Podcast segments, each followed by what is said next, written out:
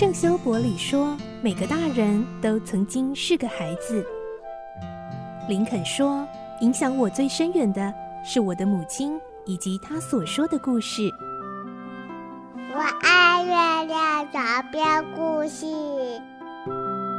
晚安，月亮床边故事。小青姐姐邀请每一位大孩子、小孩子一起听故事，不管多忙，也要和你一起听故事。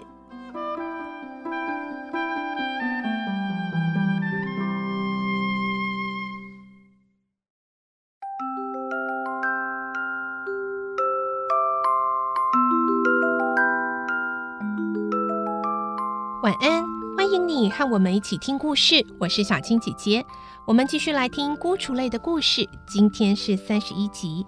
上一集我们听到，奥利弗虽然被当晚行窃的这个豪宅里的人呢给接进屋子里去了，而且还被发现就是那天晚上的小偷。而今天呢，我们就会听到豪宅里的梅丽夫人跟罗斯小姐对他心生怜悯。不过这个洛士邦医生呢，还是抱着。高度怀疑的态度哦，来听今天的故事。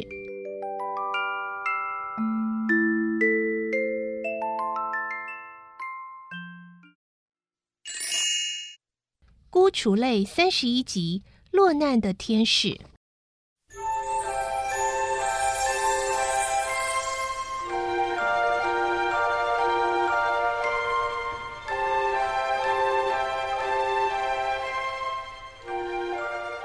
到二楼以后的洛士邦医生一直没有下来过，只听到卧室里的叫人铃不时的响着。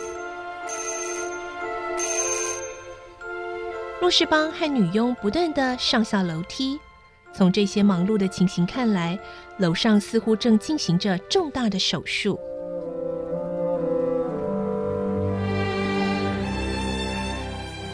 时间一分一秒的过去，房门终于打开了。医生缓缓的走出来，他不会有什么危险吧？梅丽夫人和罗斯等得很焦急，一看见医生下来，马上趋前询问。放心好了，他已经脱离险境了。医生笑着回答：“哇，好棒啊！”罗斯高兴地跳起来：“你们见过那小偷吗？”“还没有。”美丽夫人回答。罗斯想去看，但我没答应。他的模样并不令人觉得可怕呀。医生微笑着说：“我陪你们一道去看，好不好？”如果有必要的话，美丽夫人回答：“我认为有必要去看。”医生说：“如果现在不去看，我相信你们一定会后悔的，因为病人现在很安静地躺着。来吧，我带路。”于是，梅丽夫人和罗斯在医生的引导下登上二楼。请进。走到一扇房门前面，医生做了个手势，请他们进去。梅丽夫人和罗斯走进房里后，医生关了门，走到床前，轻轻拉开床上的幔子。啊！梅丽夫人和罗斯不约而同失声的叫了出来。原来床上躺着的，并不是他们想象中那样强悍、黑脸的恶汉，而是一个眉清目秀、面带痛楚的孩子。他受伤的左手包扎着绷带，横放在胸前，另一只手则枕着头部，一头散发几乎遮掉他半张脸庞，隐约可以看出面颊上留有一条干涸的泪痕。罗斯轻轻地坐在床边。用他纤细的双手拨开奥利弗头上的乱发。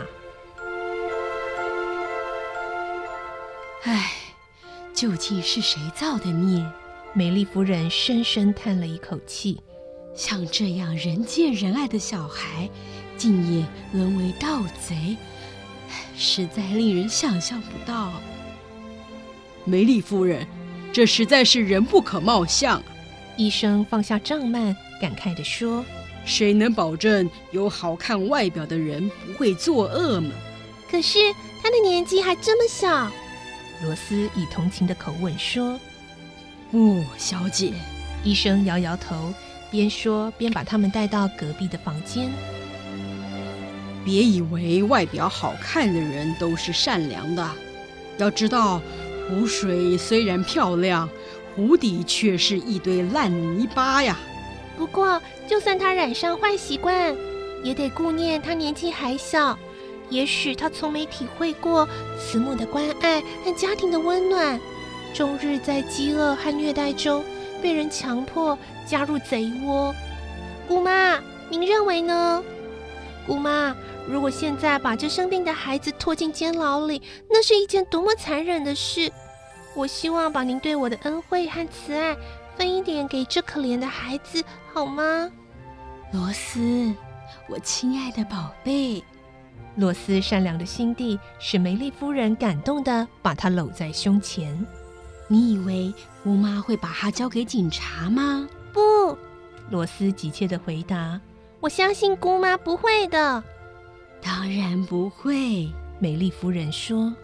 我年纪已大，怎会像别人那样跟一个小孩计较呢？洛士邦医生，我要怎样才能不使他坐牢呢？让我想想，夫人。医生说：“这实在是个难题呀。”洛士邦医生把手插在口袋，在房里来回踱来踱去，时而皱着眉头，时而敲着脑袋，几次大叫：“我这下想到了！”还有，啊，不，还没有。看得罗斯的心像挂着十五个吊桶，七上八下的。坐也不是，站也不是。许久，医生才停下脚步，说：“我虽然是个医生，但站在这件事的立场，不管如何，我认为那孩子还是应该交给警察的。”姑妈，罗斯难过的淌下眼泪来。别难过，罗斯小姐，你听我说完。医生继续说。如果能够使仆人发誓绝口不提那孩子的事，我就比较好办事。不知你觉得这办法怎样，梅丽夫人？除此之外，没有其他解救这孩子的方法吗？梅丽夫人问。没有别的方法了，医生回答。我想姑妈会同意你的想法的。罗斯噙住泪水，微笑着。不过我有一个条件，医生说，我要当着你们的面来调查他的身世。如果他本来就是一个贼胚子，那我们就不要考虑，让他走他应该走的路，这样行不行？不行，这样做未免太残忍了。罗斯反对，何况他还是一个分不清是非善恶的小孩呢，是不是，姑妈？不这样做是不行的，梅丽夫人。医生以慎重的语气说。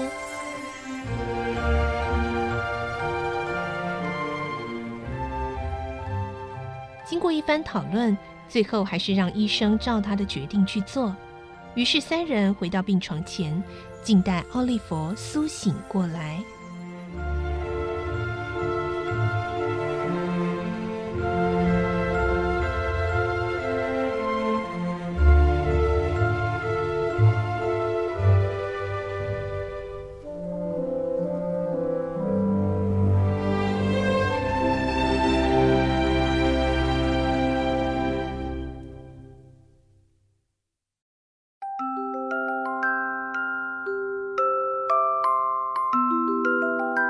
嗯经过今天的故事呢，我们听到梅丽夫人、罗斯小姐还有洛士邦医生三个人的讨论。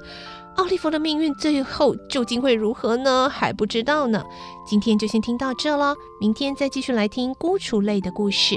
我是小青姐姐，祝你有个好梦，晚安，拜拜。小朋友要睡觉，